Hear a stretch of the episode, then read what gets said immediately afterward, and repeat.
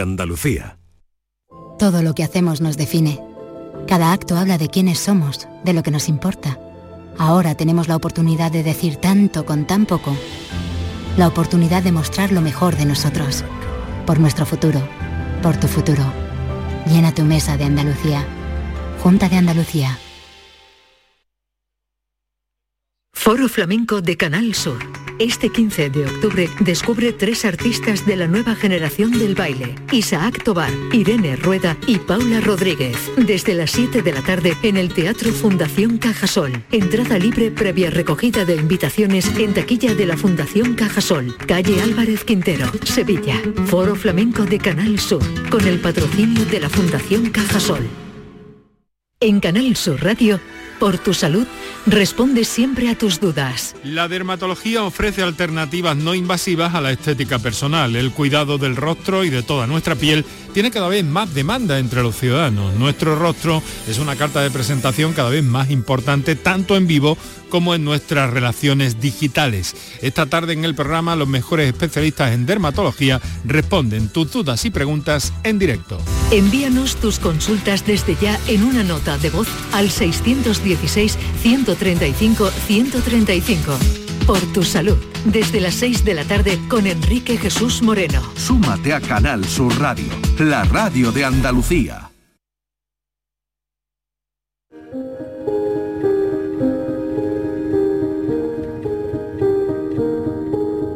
La tarde de Canal Sur Radio. La entrevista.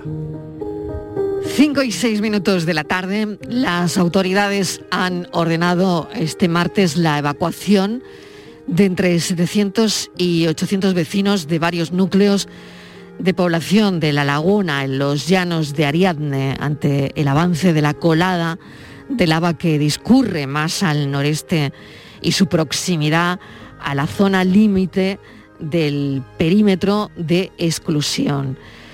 El Instituto Geográfico Nacional eh, ha localizado en las últimas horas un total de 64 sismos en el entorno de la erupción del volcán de Cumbre Vieja, en La Palma. Tenemos allí a un gaditano en el corazón del volcán de La Palma, es el comandante Ángel Luis Fernández, es el jefe de operaciones de la UME en La Palma, y nos va a contar cómo, cómo lo están viviendo.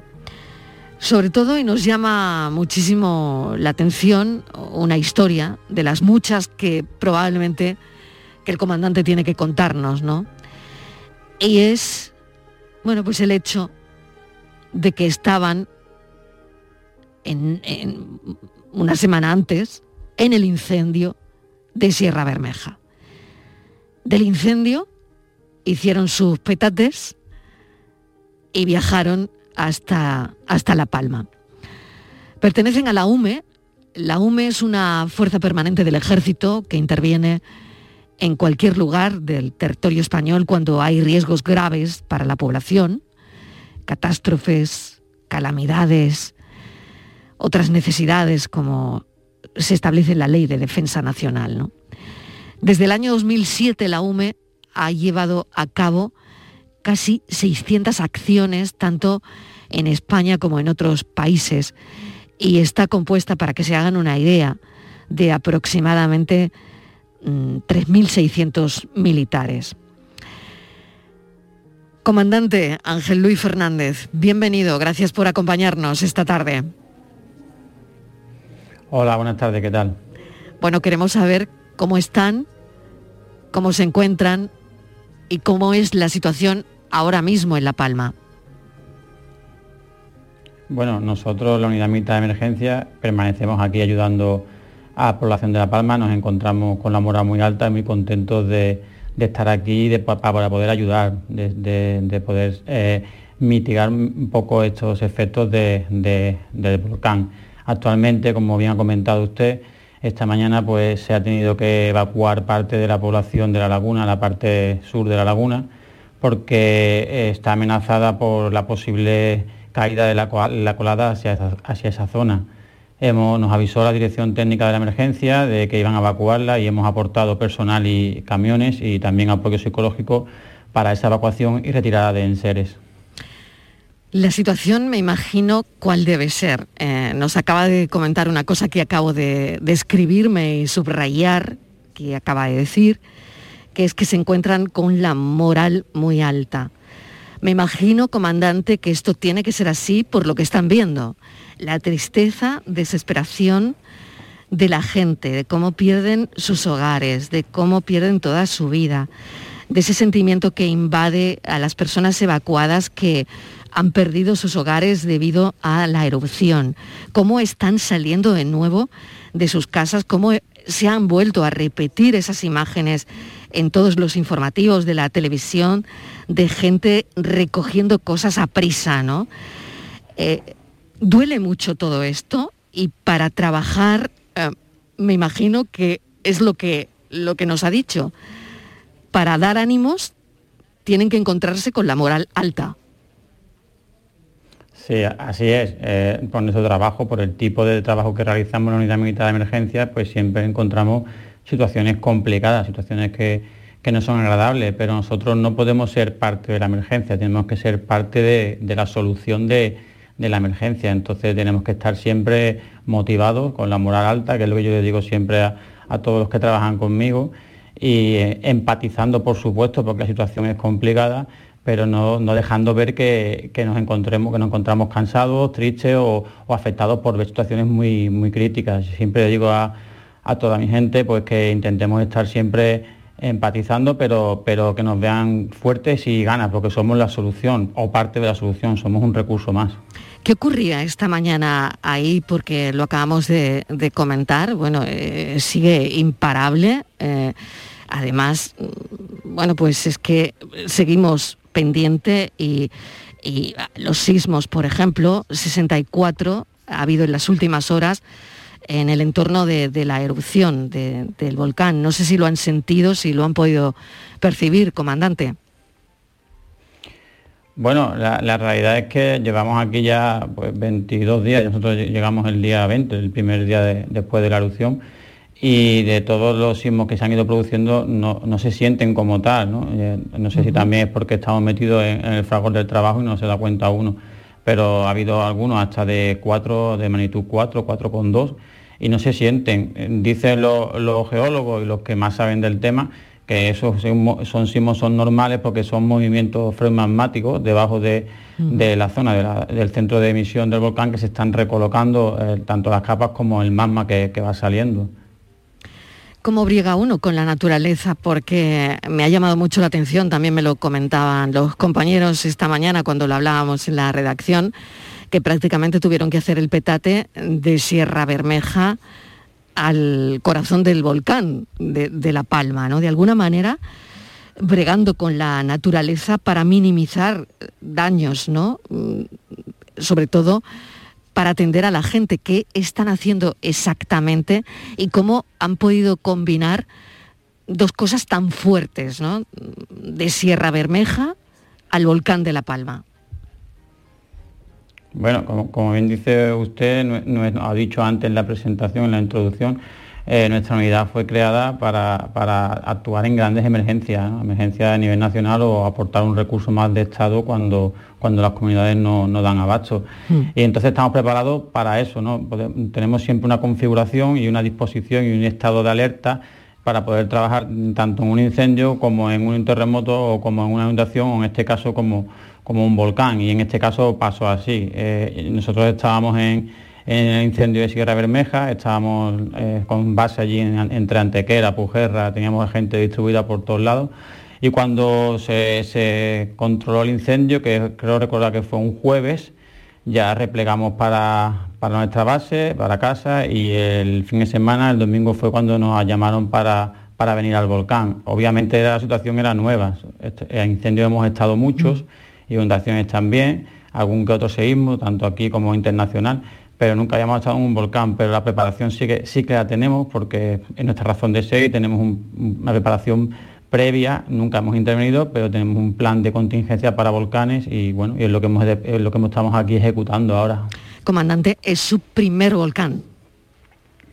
Eh, sí, es mi primer volcán y creo que de casi todos los que estamos aquí, menos de los más viejos del lugar, ¿no? porque aquí el último fue el de Tenequía que los lugareños lo cuentan, pero ese volcán no tuvo mucha afectación a población porque cayó hacia una zona de la isla donde no había, no había viviendas y se vivió como, pues como un espectáculo de la naturaleza, me cuentan los con la gente con la que hablo por aquí que se sentaban a verlos caer la lava. Ahora, sin embargo, ha sido diferente. Ha cogido por toda la zona donde hay vivienda y, bueno, eh, ya todos ustedes están viendo lo que está pasando. Me imagino que impactante. Es el primer volcán que viven, eh, juntos además, ¿no? Porque nadie lo ha vivido antes y debe ser impactante, ¿no? Cada vez que, se asoman y, ven la boca del volcán soltando lava, mm, debe ser una imagen tremenda, que por un lado es verdad que es una imagen bella, imagino, pero por otro, madre mía, todo lo que está causando, ¿no? Y, cuánto dolor. Así que, qué contraste, ¿no? Tan enorme es eso. Sí, eh, desde el punto de vista de la naturaleza es una imagen espectacular, pero claro, en el momento en que te das cuenta de que está afectando a muchísimas familias que van a costar mucho tiempo que se recuperen y que esto vuelva a estar como antes, pues mm, te olvidas de esa espectacularidad que te mm. está dando el volcán y te centras en, lo que tienes que hacer y a lo que hemos venido. No hemos venido ni a ver volcán ni a, ver, ni a hacer fotos, hemos venido a ayudar a la gente. Es usted el jefe de operaciones, además responsable de diseñar el plan de cada día, ¿no? encargado de ver que, eh, se ejecutan todas las acciones que tienen que hacer, de analizar la información, eh, de preparar la planificación para el día siguiente, ¿no? Yo no sé si la experiencia también se va adquiriendo con el minuto a minuto, porque llevan veintitantos días ya, ¿no? Pero es verdad que del primer día al, día 20 habrá habido seguramente una evolución enorme en, esa experiencia que habrán adquirido, ¿no? Claro, así es. Bueno, yo la formación la tengo para todas las emergencias, entonces Mm, la estructura básica de la planificación, programación, ejecución de todas las operaciones es similar, sea un incendio, sea una inundación o sea un volcán. Pero sí que es verdad que, claro, como es un volcán y nunca hayamos estado, hay cosas que se van, se van a medida de que pasa el tiempo actualizando y mejorando. En los primeros días que estábamos aquí, pues claro, uno dormía menos porque tenía muchas cosas en la cabeza que programar y coordinar y organizar. Ya con el paso del tiempo llevamos más de 20 días, pues ya es un poco más, más sencillo, eh, más o menos mm, sabemos cómo funciona el volcán, evidentemente es imprevisible, pero sabemos los riesgos y qué se puede hacer y qué no, y ya la cosa está un poco más rodada. Comandante, sé que leía el otro día una entrevista suya donde ah, decía, no puedo sentir miedo cuando la población confía en mí. Y si lo sintiera, Así es. no lo expresaría nunca. Eso, es totalmente cierto y claro, cuando cuento, cuando hablo con amigos míos, cuando, cuando estoy de paisano en mi tiempo libre, ¿no? Eh, iba a decir cuando no estoy activado, pero bueno, siempre en la UMI siempre estamos en, estado de, posible alerta. Pero bueno, cuando hablo con mis amigos siempre digo lo mismo, me dicen, ¿tú tienes miedo o no tienes miedo? digo, pues no lo sé, no, te lo voy a decir. Si, si, alguna vez he tenido miedo, pues sí, lo he tenido, pero no, no lo puedo decir, ni puedo expresarlo porque si yo vengo aquí, como he dicho antes, a ayudar y me ven a mí con cara de miedo o asombrado o tal, ¿qué, clase de ayuda voy a hacer yo a, la población? Que es mi razón de ser, ¿no? La razón de ser del ejército y, de la UME son nuestra población, ¿no? Entonces no puedo fallarle. Sin duda.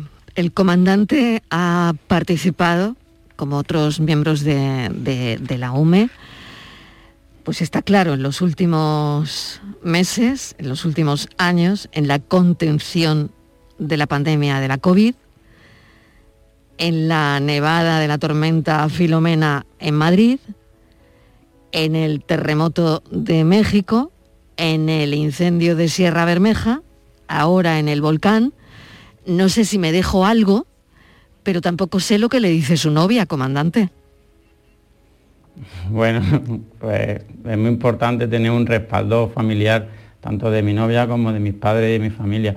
Mi novia pues me apoya en todo y, siempre pues me está dando ánimo. Ahora pues llevamos veintitantos días sin vernos y estamos pendientes de cuando hay algún relevo de personal para, para intentar pasar. Pero ¿y eso va a ser pronto o no, comandante? ¿Va a ser pronto lo del relevo? Lo digo por si le está eh, escuchando. No sé si me está escuchando, pero bueno, si me está escuchando, después ya le llamo y hablamos los dos de manera personal y ya Ya hablamos si eso, ya si eso hablamos. Sí. vale. Eh, mm, yo creo que le ha contado, ¿no? O, al menos mm, de algo me he enterado que ya solo le falta un ataque alienígena. Sí, eso se lo conté al, compañero que me hizo otro día la entrevista, que cuando el domingo que me llamaron para venir al volcán estaba con ella en, su casa, allí en, la caleta, vive ella en Cádiz. Y, le dije, mira que me tengo que ir un sole a un, a un volcán. Y dice, pero eso, ¿estás de broma o qué? Digo, no, no, que me tengo que ir de verdad. Dice, ya solo te falta un ataque alienígena, ya no sé qué te falta. Eso de Sonsoles, me tengo que ir a un volcán, allí tranquilitos en la caleta. claro, pues me puedo, me puedo imaginar la, situación, ¿no? Comandante, me gustaría saber también cómo se organiza un petate. Claro, usted lo organiza, yo qué sé, yo me imagino, me pongo en mi situación, claro, que yo tuviese que organizar un petate para una semana, ¿no? Dos semanas pero es que llevan veintitantos días. ¿Cómo se organiza un petate cuando se sabe cuándo van al volcán, pero no cuándo acaba y cuándo vuelven?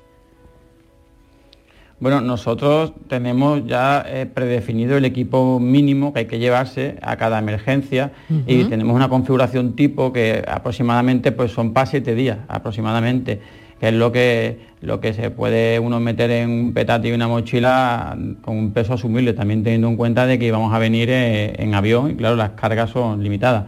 Pero bueno, una vez que estamos aquí y ha visto que esto se, estaba alargando en el tiempo, se buscan otras opciones. Y por ejemplo, en la base donde, estamos ahora mismo activados dentro de la zona logística, donde tenemos la zona de descanso, pues se nos ha activado aquí dentro una lavandería, eh, una peluquería, para poder, tener los servicios mínimos para poder estar aquí el tiempo que haga falta usan máscaras, ¿no? En función de la cercanía con el, con el volcán, ¿no?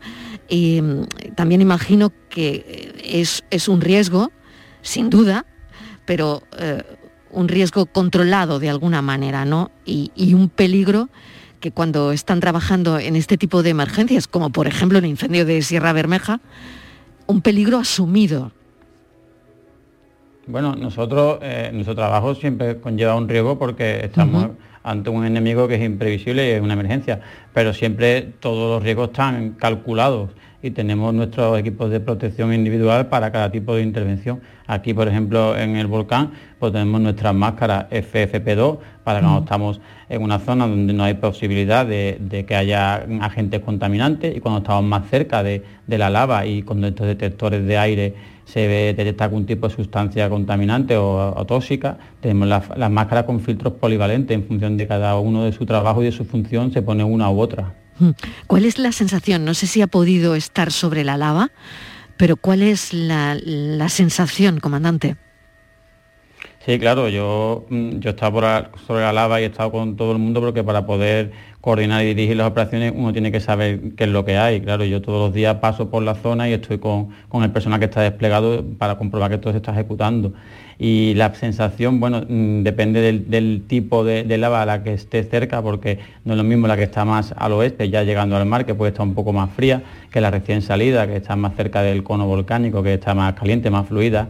Pero la sensación es como, bueno, es una brasa, eh, se acerca a uno, se nota el calor, eh, sí que es verdad, se ve, hay olores a, gases, ¿no? que puede haber por ahí cualquier tipo de sustancia. Tenemos nuestros detectores, nuestros nuestro dosímetro para controlar cualquier tipo de, agente contaminante y es sensación de calor y un poco sí, de calor de, un poco agobiante, dependiendo de lo que te acerques a la lava. Tampoco es necesario estar siempre encima de la lava, porque nuestra misión es ver hacia dónde va e informar a la dirección de la emergencia para que tomen decisiones. Hay ciertos personal puntual de, de, los equipos nuestros que tienen que hacer tomas de muestras, eso sí se acercan más, o personal que está haciendo controles de aire se acercan más, pero el resto desde observatorios, desde patrullas eh, de reconocimiento con vehículos, con los drones, con el vuelo de dron, todo eso se hace el control y se avisa a la dirección de emergencia y se toman decisiones.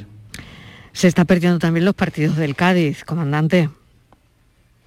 Pues sí, eso es una cosa que, sí, que eso, tanta, gracia no me hace.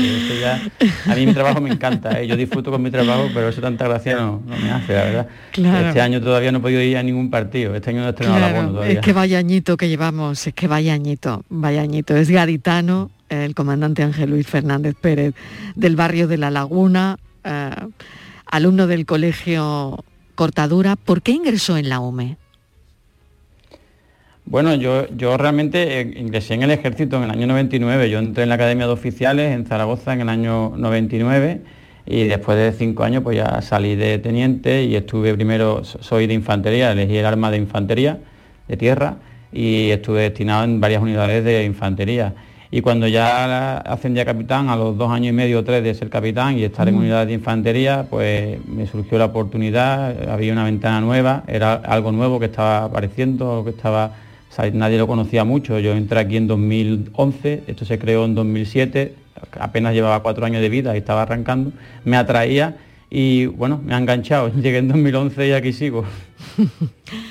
Comandante, le voy a agradecer que nos haya atendido. Sinceramente, eh, gracias eh, de verdad por concedernos esta entrevista. Sé cómo están trabajando, sobre todo hoy vuelve a ser un día bastante difícil con las evacuaciones, ¿no?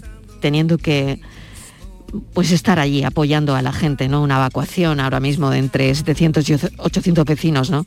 De los núcleos de población de la laguna en los llanos de Ariadne y me imagino que verán pues esa desesperación en los ojos de la gente, esa impotencia además, ¿no? Y, el, el, estar ahí para, apoyar, pero eh, luchar contra el volcán es imposible, ¿no? Eh, pasaba, ¿no? Con el incendio igual de Sierra Bermeja, ¿no? Que gracias a que al fin llovió, ¿no? Pero la naturaleza al final, ¿no? Y, y, es lo que es. Así que, comandante, le agradezco enormemente esta entrevista. Estamos en contacto y salude a Sonsoles de mi parte, por favor, y a ver si se ven pronto.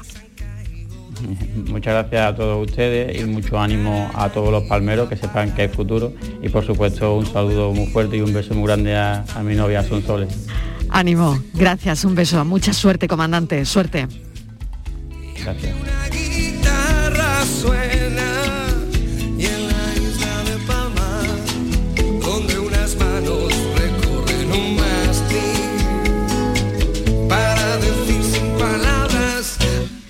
Te quiero.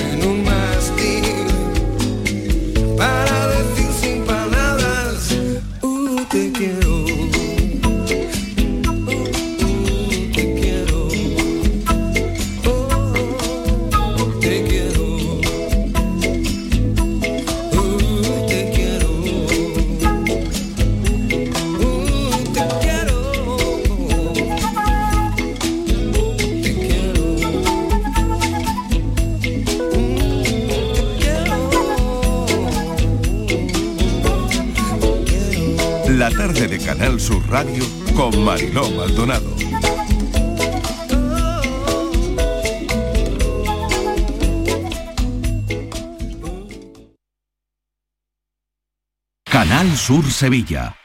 Estrés, reuniones, planificaciones. Respira. Si eres autónomo, en Caja Rural del Sur te ofrecemos la tranquilidad que necesitas. Cuéntanos tu caso y nos encargaremos de todo. Te esperamos en nuestras oficinas. Caja Rural del Sur. Formamos parte de ti.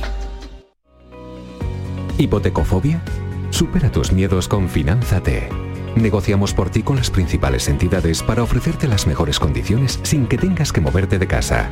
Vive toda la experiencia con Finánzate y consigue tu hipoteca de forma ágil, transparente y segura. Siempre de la mano de uno de nuestros asesores que te acompañarán en todo el proceso. Entra en finanzate.com y consúltanos sin compromiso. Disfruta de la casa de tus sueños con Finánzate. Vente a Dimarsa, ponte en mis manos y dile chao, dile chao, dile chao, chao, chao, empieza ya tu autoconsumo, nuestro petróleo es el sol. Di sí. Únete al cambio. Dimarsa.es Encuentros Carrusel Taurino. Este 14 de octubre, Canal Sur te invita a conocer los pilares de la tauromaquia a través de la charla con los ganaderos Eduardo y Antonio Miura. Modera el presentador del programa Carrusel Taurino de Canal Sur Radio, Juan Ramón Romero. Desde las 8 de la tarde en el Teatro Fundación Cajasol. Entrada libre previa recogida de invitaciones en taquilla de la Fundación Cajasol. Calle Álvarez Quintero, Sevilla. Encuentros Carrusel Taurino. Con el patrocinio de la Fundación Cajasol. ¿Quieres trabajar en la construcción? La Fundación Laboral de la Construcción ofrece cursos gratuitos con mucha salida laboral para personas desempleadas. Entra en andalucía.fundacionlaboral.org y encuentra todos los cursos, fechas, requisitos, competencias, ocupaciones, etcétera, y forma parte de un sector que te necesita. Subvencionados por la Consejería de Empleo, Formación y Trabajo Autónomo de la Junta de Andalucía y el Ministerio de Educación y Formación Profesional. Encuentros Carrusel Taurino. Este 14 de octubre, Canal Sur te invita a conocer los pilares de la tauromaquia a través de la charla con los ganaderos Eduardo y Antonio Miura. Modera el presentador del programa Carrusel Taurino de Canal Sur Radio, Juan Ramón Romero. Desde las 8 de la tarde en el Teatro Fundación Cajasol. Entrada libre previa recogida de invitaciones en taquilla de la Fundación Cajasol. Calle Álvarez Quintero, Sevilla. Encuentros Carrusel Taurino. Con el patrocinio de la Fundación Cajasol. Todo el deporte de Andalucía lo tienes en El Pelotazo de Canal Sur Radio. La información de nuestros equipos, las voces de los deportistas y los protagonistas de la noticia. Tu cita deportiva de las noches está en El Pelotazo, de lunes a jueves a las 11 de la noche, con Antonio Caamaño. Quédate en Canal Sur Radio, la radio de Andalucía. Oye, Harry, ¿sabes que ya puedes descargarte la nueva app de Canal Sur Radio? ¡Qué maravilla! ¿Has oído eso, Marlenber? ¡Ole, su primo! A- a- Ahora mismo me la bajo. En la nueva app de Canal Sur Radio, Harry, puedes escuchar los cinco canales de la radio pública de Andalucía. Canal Sur Radio, Radio Andalucía Información, Canal Fiesta, flamencoradio.com y Canal Sur Radio Música. Y además todos los podcasts, la radio a la carta y la programación local de todos nuestros centros. Harry. No esperes más y hazte ya con la nueva APP de Canal Sur Radio. Sí, señor. Quédate en Canal Sur Radio, la radio de Andalucía. La tarde de Canal Sur Radio con Mariló Maldonado. Hay un camino que tenemos que recorrer desde que nacemos. Una herencia maldita impuesta por nuestros padres. Siempre hemos tenido un papel fundamental en el medio rural, a efecto de trabajo y de esfuerzo, pero evolución a estar visible muy poquito. Si hay 50 hombres, estamos tres mujeres. pero sin estar dada de alta ni, ni generar derechos por el trabajo que desempeña. Y ella está a la espalda. ¿Ese techo de cristal existe?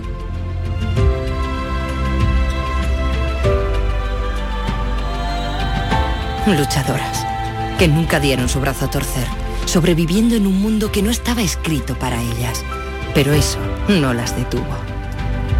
A pesar de que el camino siempre fuese cuesta arriba.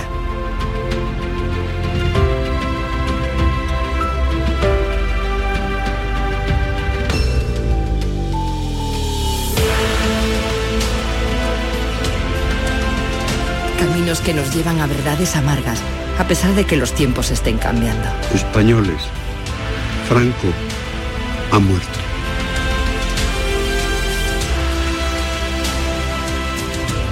Yo no recuerdo de haber conocido a nadie porque siempre lo llevaban los hombres que si se quedaba una mujer viuda eso lo llevaban a los hijos. Esto no es cierto, los hombres no nacen aprendidos, los enseñan y nosotros tenemos la misma capacidad para aprender si es necesario. Las mujeres hemos ocupado un segundo plano y seguimos ocupándolo. Creo que somos muchas las mujeres que estamos reclamando nuestro sitio. Ahí es cuando nosotros hablamos que hacen un trabajo invisible y, y que no está reconocido ni remunerado.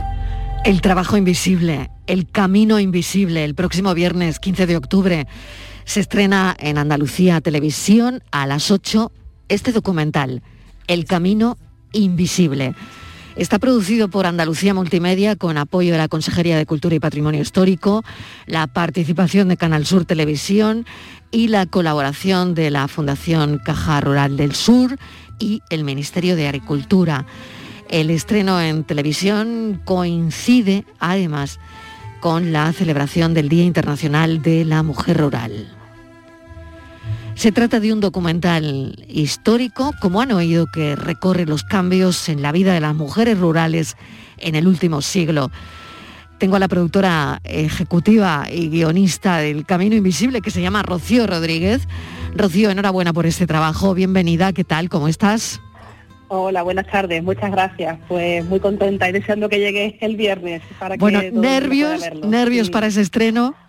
Sí, sí, sí, muchas ganas, muchas ganas porque bueno, han pasado dos años desde que rodamos y, las mujeres tienen muchas ganas de, de verse, de ver el, el trabajo y bueno, pues la verdad que sí que nerviosa y, y contenta, sí.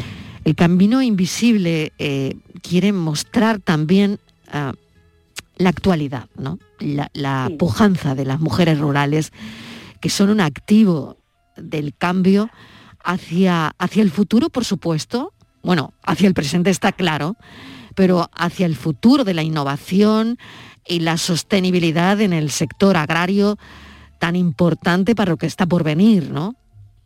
Sí, es que bueno, en el, en el documental hacemos un recorrido histórico, son 25 entrevistas y nuestras entrevistadas tienen entre 35 y 95 años, entonces bueno, como os podéis imaginar hay testimonios de todo tipo y, y, bueno, las más jóvenes eh, pues claro, no- nos ofrecen eh, su testimonio actual, su momento actual. Eh, vemos muchas cosas que claro que han ido cambiando a lo largo de estos 100 años, vemos otras que no han cambiado tanto. Y lo que sí es verdad que, que tanto en el pasado como en el presente y de cara al futuro, eh, la mujer rural eh, es un pilar esencial, es un pilar esencial de los pueblos. Las mujeres son, son esenciales para, comba- para combatir esa España vacía, esa España vaciada, porque donde hay mujeres, hay familia, hay pueblos habitados, hay actividad y, y eso eh, no ha cambiado. Eh, antiguamente igual pues no se veía, no se valoraba y hoy en día pues se empieza a valorar, se empieza a visibilizar, aunque todavía nos queda bastante por, por conseguir. Es un documental histórico sobre el papel de la mujer en el, en el mundo rural. Eh, ¿Habéis tenido dificultades para que colaborasen o, o se han prestado con, eh, bueno, pues con, con ganas? No lo sé, cuéntanos. Todo lo contrario, todo lo contrario. Eh, ha- han sido muy generosas, Sí. eh, han compartido con, con nosotros testimonios muy personales, historias, algunas muy duras, complicados y, y nos han abierto sus casas. Mm, ha sido ha sido la verdad que una experiencia muy enriquecedora también para nosotros, para el equipo. Y, y bueno, eso pues han sido tremendamente generosas y, y además eso nos han trasladado un, un mensaje que a pesar de todo, todo lo que han pasado, todos los obstáculos, es un mensaje de fuerza, es un mensaje de dignidad, es un mensaje de esperanza, es un poco eso de que las que vienen detrás encuentren algo mejor de lo que yo me encontré, ¿no? Y, eso lo transmiten a sus hijas, ¿no? La, la importancia de, de avanzar, de, de luchar frente a los, a los obstáculos, de sobreponerse y, bueno, por supuesto, de, de reivindicar lo que, lo que les corresponde por derecho. Claro, una problemática que además han padecido y que continúan padeciendo. Rocío, ¿cuál dirías que es la que más te ha llamado a ti la atención o la más común entre las mujeres del mundo rural? Eh, sería muy difícil quedarme con una sola porque la verdad es que son todos testimonios muy singulares. Además, bueno, pues hemos procurado precisamente que el documental sea muy coral. Entonces, bueno, pues tenemos desde mujeres como Adoración Rodríguez, que es la mayor, que en- ella nació en La Parra, que es una pedanía de Almería, nació en 1928, o como Margarita Lobato de, de Gilena, que nació en el 36, que, que fue una de las llamadas cabras montesas, que bueno, es un episodio bastante curioso de, cómo las mujeres reivindicaron su, su derecho. Eh, y luego pues tenemos chicas muy chicas jóvenes como Eva Chía que, que dejó su carrera de psicología y decidió emprender un proyecto de vida y de familia vinculado a la agricultura ecológica en un proyecto precioso que, que, bueno que es un proyecto de vida, ¿no? O bueno, o Paola del Castillo, que era una chica joven con su vida hecha, estudios universitarios, y hay una tragedia familiar y bueno, pues se hace cargo de la explotación y bueno, no solamente la ha gestionado de maravilla, sino que la ha enriquecido y, y bueno, y es un referente también. Son muchas, es que me cuesta trabajo elegir porque Elegir una. todas, son, todas son, Mm. se han convertido en un cachito mm, de nuestro corazón, son, se, han, se han hecho un poco parte de, de nuestra familia en todo este tiempo. Pues te voy a agradecer enormemente que nos hayas contado de qué va el Camino Invisible el próximo viernes 15 de octubre, que se estrena en Andalucía Televisión y que no me lo pienso perder a las 8 de la tarde. Mil gracias, Rocío Rodríguez, es productora ejecutiva y guionista del Camino Invisible. Muchísimas gracias y un saludo. Muchas gracias a vosotros por ayudarnos a que sea menos invisible. Gracias. Claro que sí, gracias. Que sea menos invisible, está claro. Porque el Camino Invisible quiere contribuir a divulgar la historia y la realidad de las mujeres rurales. Es un pilar fundamental para, ahora que buscamos tantas soluciones, ¿no? A uno de los grandes problemas de la sociedad actual, que es la despoblación de nuestros pueblos. Bueno, pues ahí, ahí estaría una de las soluciones desde un punto de vista global y proyectando esa realidad como una problemática que, que han padecido y aún padecen millones de mujeres en todo el mundo, ¿no? Pues la verdad es que mm, el camino invisible contribuye a divulgar todo eso. Así que enhorabuena a los compañeros por ese documental que no se deben perder.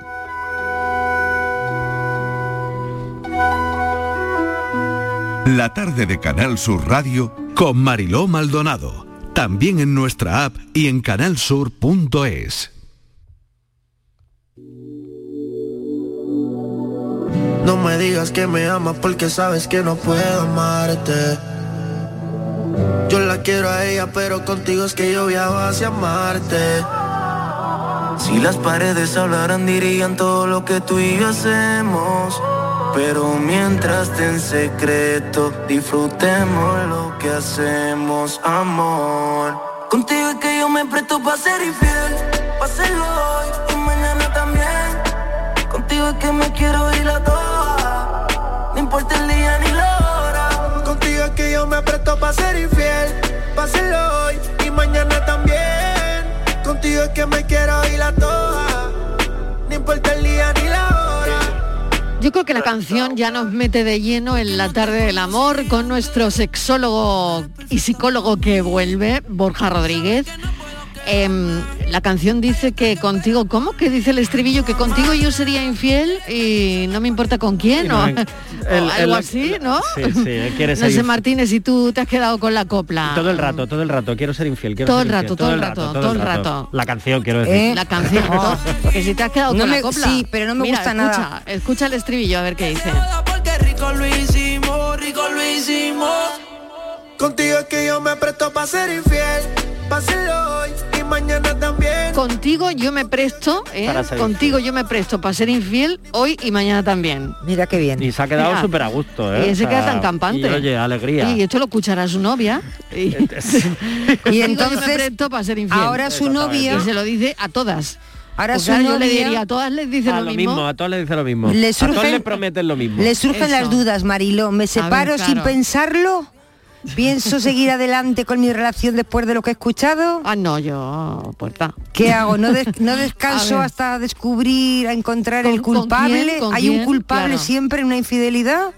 Borja. Bueno, hay dos, ¿no? Hay- hay bueno, dos, o no, o uno, o- un momento. O uno, sí, si o hablamos una, de culpa, ¿no? o Si hablamos una. de culpa.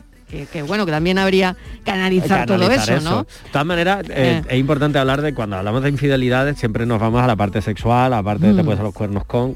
Pero yo a mí siempre me gusta ampliarlo a niveles de deslealtad, es decir, no tienen todas el mismo grado, Pero es verdad que dentro de las relaciones se ¿Cómo que no, dar- me, me tengo que detener ahí? ¿Cómo que no tienen todas el mismo grado? Porque dentro- No- yo no sé cómo no ha saltado Estivaliz. Pues es que es que estaba pensando, Mariló, Es que la dejó pensando. Es que pero si estaba no pensando, saltado, ¿eh? es que estaba pensando que no sé si el término infidelidad ahora mismo es actual o hay que llamarle relaciones libres, porque cuando dices es infiel, ah, es inf- una infidelidad, dice, no, es, es que tenemos una relación libre. Y ojo que hay Ah. otra pregunta que podría Claro, planear pero- también en el Ah, espacio entonces y, yo ya- y enseguida dejamos hablar a, a Borja porque si no no te dejamos. Pero, ¿qué dice de ti la infidelidad? Claro, es que esa es la otra parte, es decir, no, Vale. o sea, hablar de cuando de, por ejemplo, lo que dice Estivaliz de ser infiel o de relaciones libres, una relación libre que deberían ser todas las relaciones libres dentro de los acuerdos a los que se lleguen. Eso, Eh, eso para ti, ¿no?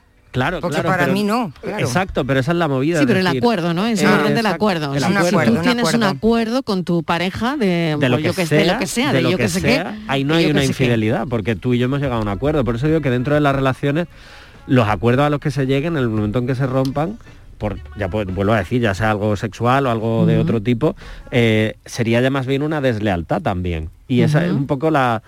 Eso sí sería un poco lo más actual. Ya no solo hablamos de infidelidad como tal, sino hablamos también de esas deslealtades porque estás faltando al acuerdo al que tú y yo hemos llegado o que creemos que hemos llegado, porque esa es la otra parte, no se habla. Se da por hecha la monogamia, se da por hecha, eh, el- incluso, yo qué sé, la, la sinceridad, se da por hecha la confianza, se dan por hechas muchas cosas y a lo mejor pues no se deberían dar tan por hechas y a lo mejor hay que hablarlas, porque como dice Steve, hay muchos tipos de relaciones y hay muchos tipos de acuerdos. Claro, fíjate, hay, hay un- muchísimos estudios sobre, sobre esta cuestión de quién es más infiel, de cuándo, en Sí. qué situaciones y tal. Pero hay Muy una... sesgados algunos, Sí, ¿eh? sí, pero hay una pregunta de todos ellos que a mí me ha llamado la atención, ¿no? Que dice, ante la pregunta, ¿tendrías una aventura si supieras que nunca lo barra la descubrirían? Qué buena pregunta. ¿Vale? Es Eso lo decir, podemos preguntar un día en el café. es decir, claro. Ya verás cómo no llama a nadie. Ya, Mariló, Hoy- hoy- claro. ahí sí que no llama nadie hoy. Si tuvieras la garantía de que no lo vas a hacer. Entonces yo, y atenta, el 74% de los hombres dice que la tendría y el 68% de las mujeres dice que también, que sí. Ah, o sea, han contestado. Qué Sí, curioso. eh, porque son en- bueno, porque que son anomi- Claro, anonimizadas. ¿no? Claro, claro, Pero tú fíjate Vale, vale. lo que hay en la mente. Es decir, si no te pillan, tú eres infiel, no. Pero si tuvieras la seguridad absoluta de que no te van a pillar, ah, entonces sí. Qué bien, qué, qué- qué buena pregunta y qué buen tema que me está Entonces, encantando. Borja, a ver, entonces ya no sé, si eres, aunque no lo hayas llegado a hacer, si Sí. eres infiel, porque en tu cabeza, no sé si es infiel, tan infiel, el que lo piensa, aunque no lo haga, porque tiene miedo a que le pillen o la pillen, o el que realmente lo hace o, lo- o la hace, o sea, me da igual, ¿no? Él o buena ella. Ahí no, ahí no habría una ¿eh? infidelidad, es decir, en el momento en el que nosotros no Si lo estamos piensas, haciendo, si no la es piensas, no sería una infidelidad en el sentido de que puede ser una fantasía como otra cualquiera y el hecho de que tengamos pareja no quiere decir que no podamos seguir teniendo fantasías de liarte Con otra persona, personas. de conocer a alguien una noche, pero eso no quiere decir que tú vayas a hacer ¿Y nada. no te da un poquillo de cosa? No. Hombre, puede, No lo puede sé, darlo, no puede sé. darlo. No pero eh, qui- quiero puntualizar mucho eso porque muchas veces como no podemos olvidar que la otra persona que tenemos al lado, incluso nosotros, seguimos teniendo una mente libre y una mente que a nivel Sin erótico, duda. a nivel sexual, a nivel duda. emocional, Vuela, vuela. vuela. Claro. Y Nadie le puede poner puertas a eso. Exacto. Claro. Y sobre todo entender que dentro- eh, eh, está dentro y se queda dentro del mundo de la fantasía. Eso no quiere decir que sea una infideli- infidelidad. Otra cosa es que tú y yo seamos pareja, que tú y yo estemos manteniendo relaciones y yo esté pensando en mi compi de la OFI. Pues a lo mejor ahí sí estamos teniendo un problema. Pero el hecho de que tú, a nivel igual que la masturbación, es decir, no hay una infidelidad en nada de esto. Seguimos teniendo esa parcial libertad dentro de- del respeto y de esa fantasía. Vuelvo a decir, dentro de una relación de monogamia en la que tú y yo hemos decidido ser monógamos. Que esto hay que tenerlo claro, que luego hay muchísimos más tipos de relaciones. Pero vuelvo a lo mismo, dentro de los acuerdos a los que tengamos, cualquier ruptura de esos acuerdos, al final es una infidelidad y una deslealtad. Pero el término que entendemos todos y todas de infidelidad Obviamente si tú lo estás pensando ahí no hay ningún problema.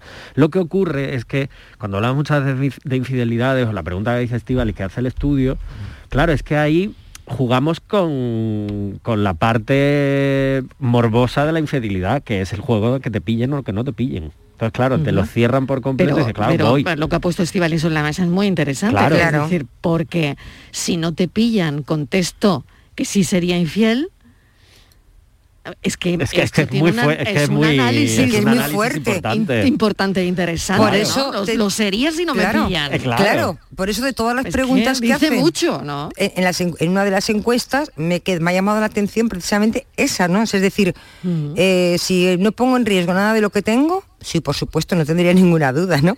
Pero claro, Claro, porque es el miedo a perder una estabilidad. Pierde- Solo eso, ¿no? cuando Porque si nosotros- no sería infiel. Exacto. Y ese es, ese es el punto problemático de todo esto. Es decir, en el fondo, muchas veces, la- cuando, y lo comentabas tú antes, Marilo, el tema de las responsabilidades dentro de la relación, de la infidelidad o incluso la culpa y tal, generalmente cuando hay una infidelidad hay temas en medio. Y muchas veces es lo quiero todo. Quiero la estabilidad de tenerlo en casa, de estar con mi pareja, de tener un estatus, de tener una economía más o menos saneada, de tener una estabilidad, pero también quiero el juego, quiero el morbo, quiero lo distinto y quiero el, el ratito. Y no se puede querer todo. Y no se puede querer todo. O sí. O sí, sí no se sé. plantea. A ver, Martínez, O ¿se sí, sí puede se querer plantea. todo o sí o no o qué? hombre, ¿se puede querer todo? Pues yo creo que no. Porque Que no, vale. yo creo que los sentimientos, es que yo creo que no se puede eh, amar a dos personas a la vez, es otra pregunta para el café. ¿Se puede querer todo? ¿Eh? Se puede tener dos personas. aquí, está se puede, se puede amar a dos personas a la vez. Y no estar loco, como Se puede, canción. se puede, Yo- se puede. yo creo que no. Se puede ¿Ves? y al igual que se puede mantener, eh, mantener una relación estable y Yo luego creo mantener que no. relaciones sexuales, pero lo que quiero decir con esto es que no, son- eso no lo tiene por qué querer todo el mundo, ni tiene por qué necesitarlo todo Yo- el mundo, ni tiene por qué ser Eso el tiene que modelo ver de con, relación con de todo el índice de divorcios, Claro. tiene que ver, no lo sé, con, Hombre, me con el que aumento, sí. el índice, sí, Claro, tiene que ver, sí, sí, claro, tiene claro. que ver. Claro, el Claro. quererlo todo y no expresarlo. Ese es el problema. Yo quiero tener una relación de pareja estable, de convivencia y tal, pero luego yo quiero hacer mis cositas por ahí. Canita al aire, que Canita decían aire. antiguamente, y no sé si eso se lleva todavía. Sí, yo creo Sí, que ¿no? una- expresión al aire. Vale. Lo quiero todo, pero no lo hablo contigo, porque oye, a lo mejor tú también lo quieres. Tú a lo mejor también quieres mantener una relación un poco Eh, ahí la abierta. deslealtad, ¿no? Eh, Uno no lo está contando. o no- Ese es el claro. problema. Ese es el problema. Para mí muy no bien, pero para ti no. Exacto. Pues Quererlo hablar, todo y no contarlo. Ese es el problema de todo esto. Que yo lo quiero todo, pero no te lo digo, no lo expreso, no lo hablo contigo, no te planteo otro tipo de relaciones. No. Oye, que a lo mejor llevan 20 años juntos y de pronto me apetece otra cosa, me apetece descubrir otras sexualidades, otros cuerpos. Vamos a sentarnos, Hombre. y vamos a plantearlo, vamos a tener una conversación que, no que eso no quiere decir que eso se vaya a hacer. Es, Es una que conversación. Yo, yo no sé eh, la cabeza humana o, no- o nosotros cómo responderíamos, ¿no? Yo creo que todo responde también a- al ámbito cultural en el que te mueves y en, y en la educación que has recibido. Nosotros somos de una sociedad eh, que, que no estamos, no nos han preparado ni programado para vivir ese tipo de, de relaciones. Te quiero decir, quizás si hubiéramos vivido en otro contexto, en otra, en otra cultura, donde eso fuera normal, pues no nos pasaría nada. Pero claro, como vivimos una sociedad donde la infidelidad no, no estamos preparados, a mí por lo menos no me han educado para eso, ni para que sea yo infiel ni para que me sean infiel, con lo cual pues es muy difícil eh, cuando te ocurre eh, gestionarlo emocionalmente. Claro, es que al final gestionar una infidelidad es un trago muy duro y ya no solo por el tema cultural estival, que obviamente también, sino por el tema de la propia traición. Vuelvo a decir, tú puedes mantener una relación en la que haya eh, una relación abierta, una, eh, un trimonio, que lo hemos hablado alguna vez, pero que dentro de todo eso haya una traición. Y en cualquier grado esa traición es muy, muy, muy, muy difícil de gestionar. Porque Y- tú estás faltando a un acuerdo que tú y yo hemos- tenemos, que hemos construido una relación en base a ese acuerdo. Y te lo has saltado a la torera. Y gestionar eso duele y lleva tiempo. Yo siempre he tenido una, una curiosidad, eh, siempre he pensado, digo, cuando se ve una infidelidad, la persona que, digamos que, la víctima, digamos, por poner un nombre que igual no es una víctima, ¿no? La persona que no comete la pareja, el Sí. que no comete la infidelidad. Bueno, pues ese sabemos que lo pasa mal, eh, lo cono- conocemos un poco el proceso, ¿no? Pero ¿cómo se siente la persona que lo ha hecho? Es decir, porque si tiene, si quiere a las dos personas, sabe que a una le está haciendo daño, o, a- o le está haciendo daño a él o a ella, ¿no? Entonces, esa persona que comete la infidelidad, Borja, ¿cómo, fondo- cómo se siente? Es decir, tiene sensaciones de culpa, tiene sensaciones de que ha traicionado, de mentir. Todas, todo eso que, que se habla cuando se habla de infidelidad, ¿esos son sentimientos que, que los tiene o, o no? O- Sí, sí, claro, la persona infiel tiene sentimientos de culpa, de traición, de vergüenza, de miedo a que la otra persona también esté haciendo lo mismo. eh, sentimientos de incertidumbre, de no saber exactamente por dónde seguir los siguientes pasos y vuelvo a decir, puede ser una infidelidad eh, sentimental, una infidelidad Pero- sexual o ambas. Pero entonces no aprendemos, porque si tú tienes, eres una persona infiel y tú vives esa experiencia de miedo, de angustia, de todo eso, y vuelves a ser reincidente, porque hay personas que son reincidentes, porque tapan una cosa con la otra, es decir, todas esas emociones de miedo la tapan con la excitación y el morbo de volver a poner los cuernos o de volver a tener ese cani- esa canita al aire. o sea, es jugar, es jugar, es jugar con el riesgo.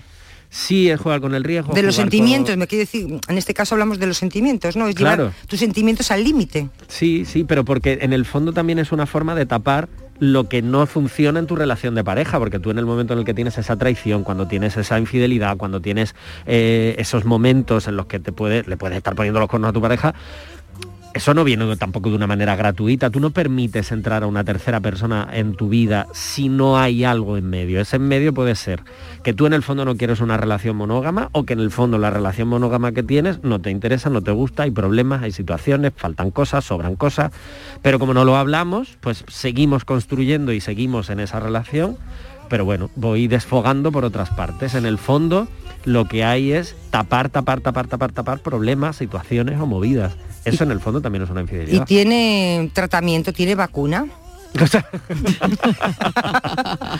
La vacuna para esto o, la- o el tratamiento para esto es la sinceridad. Es decir, Bueno. ser Sí, es que esa es la Mm. movida. Incluso os diría, si a ser posible, antes de llegar a la infidelidad, párate un momento y cuando vuelvas a casa habla con tu pareja y dile, mira, me ha pasado, he estado a punto de, me ha pasado esto, he sentido Sí, cierta eso- atracción. Eso, tiene otro capítulo, Sí, ¿eh? claro, eso es yo otro creo que tiene otro capitulazo. capítulo Eso, Borja- porque habría que ver la Claro, cara de la persona. claro. Cuando, Claro. Marilo, cuando el papel- alguien se sienta contigo y te dice, mira, he estado a punto Pero de no lo he hecho. infiel. No lo he hecho, no lo he hecho, no lo he hecho, pero, pero he estado a punto de Claro. hacerlo. Yo no sé cuál sería la reacción. eh, eh, la reacción es, eh, Es, es difícil, es difícil, claro, ¿eh? pero es que esto es difícil. O sea, es difícil sentarte Muy difícil. eh, ante alguien que te está diciendo, mira, he estado a punto, Pero no lo he hecho. pero no lo he hecho. Pero es que todo esto es muy Claro, difícil. madre mía. Porque estamos hablando de hablar de lo que sientes, de lo que te pasa, de lo que ha Y- hecho, de reconocer tus propios errores. O simplemente no ha llegado a ser un error, pero es algo que de pronto estás sintiendo. Y es verdad lo que decía Estivali, que socialmente no estamos a lo mejor tan tan preparados como a lo Sí, mejor otras minutito. culturas. Ujú. Ya, Pero tenía sí una es cierto pregunta. que esto Sí, cada un vez se está viendo más y se está hablando más. Una, una pregunta, perro ladrador poco mordedor, es decir, la persona que, pro- que presume de que si yo quisiera, haría, si yo quisiera, porque mira, porque me han dicho, porque tengo todas las opciones, porque tal, eh, ¿hay que preocuparse o, o perro ladrador poco mordedor? Hay de todo, pero generalmente es perro ladrador, poco mordedor. Hay de todo. Hay mucho vacileo. Eso lo ves tú en las consultas, ¿no? Sí, sí, y en- y en los grupos de amigos. se Quien, mucho. quien la hace se la calla, ¿no? Sí, sí, exacto, que la hace la calla. Bueno, eh, seguiremos con esto. Qué bien nos viene esta terapia los martes. Borja Rodríguez, mil gracias. Gracias. Hasta la semana que viene. Hasta luego. Gracias, Estivali. Hasta mañana. Pensamos. Hace 20 años, 20 años ya, escuchaba con emoción por la megafonía del Free Center de Boston, Gasol. Desde entonces toda una vida de éxitos deportivos, de anillos de la NBA, campeonatos del mundo, olimpiadas, que se dieron por concluido hace unos días cuando anunció su retirada. Pero por encima de lo deportivo, al igual que me ocurre con, con Nadal, lo que más admiro son sus valores, el esfuerzo, el saber perder, el compañerismo, el ponerse en el lugar del otro, la palabra medida, el sentido común. En definitiva, un ejemplo que por desgracia no es nada común. Se nos ha ido el gasol deportista, pero afortunadamente nos queda el gasol persona, el gasol referente. Gracias, Pau.